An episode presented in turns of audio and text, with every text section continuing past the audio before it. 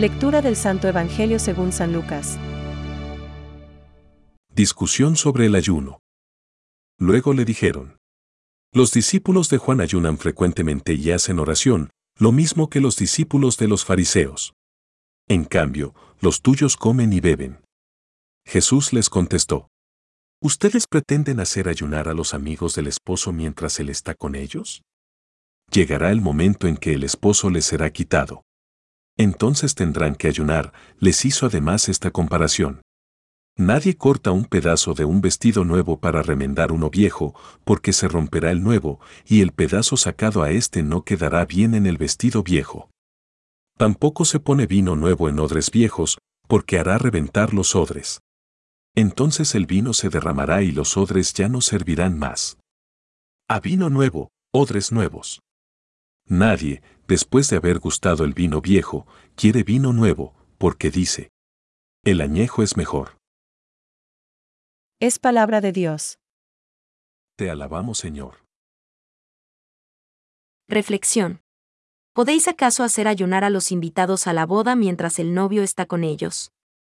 Hoy, en nuestra reflexión sobre el Evangelio, vemos la trampa que hacen los fariseos y los maestros de la ley cuando tergiversan una cuestión importante. Sencillamente, ellos contraponen el ayunar y rezar de los discípulos de Juan y de los fariseos al comer y beber de los discípulos de Jesús. Jesucristo nos dice que en la vida hay un tiempo para ayunar y rezar y que hay un tiempo de comer y beber. Eso es. La misma persona que reza y ayuna es la que come y bebe. Lo vemos en la vida cotidiana. Contemplamos la alegría sencilla de una familia, quizá de nuestra propia familia. Y vemos que, en otro momento, la tribulación visita aquella familia. Los sujetos son los mismos, pero cada cosa a su tiempo. ¿Podéis acaso hacer ayunar a los invitados a la boda mientras el novio está con ellos? Días vendrán. Lucas 5:34. Todo tiene su momento.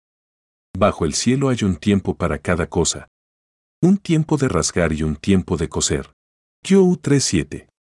Estas palabras dichas por un sabio del Antiguo Testamento, no precisamente de los más optimistas, casi coinciden con la sencilla parábola del vestido remendado. Y seguramente coinciden de alguna manera con nuestra propia experiencia. La equivocación es que en el tiempo de coser, rasguemos. Y que durante el tiempo de rasgar, cosamos. Es entonces cuando nada sale bien nosotros sabemos que como Jesucristo, por la pasión y muerte, llegaremos a la gloria de la resurrección y todo otro camino no es el camino de Dios. Precisamente, Simón Pedro es amonestado cuando quiere alejar al Señor del único camino. Tus pensamientos no son los de Dios, sino los de los hombres. Mateo 16:23 Si podemos gozar de unos momentos de paz y de alegría, aprovechémoslos seguramente ya nos vendrán momentos de duro ayuno. La única diferencia es que, afortunadamente, siempre tendremos al novio con nosotros.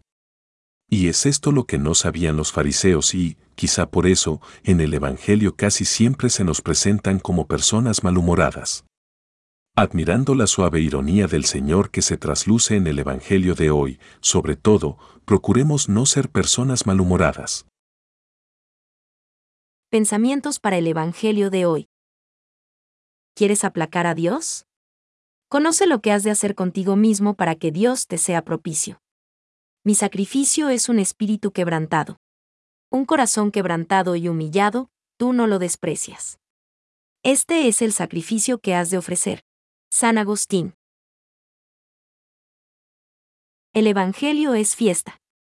Y solo se puede vivir plenamente en un corazón alegre y renovado que el Señor nos dé la gracia de no permanecer prisioneros, sino la gracia de la alegría y de la libertad que nos trae la novedad del Evangelio.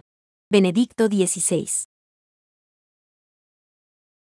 Los sacramentos, como fuerzas que brotan del cuerpo de Cristo siempre vivo y vivificante, y como acciones del Espíritu Santo que actúa en su cuerpo que es la Iglesia, son las obras maestras de Dios.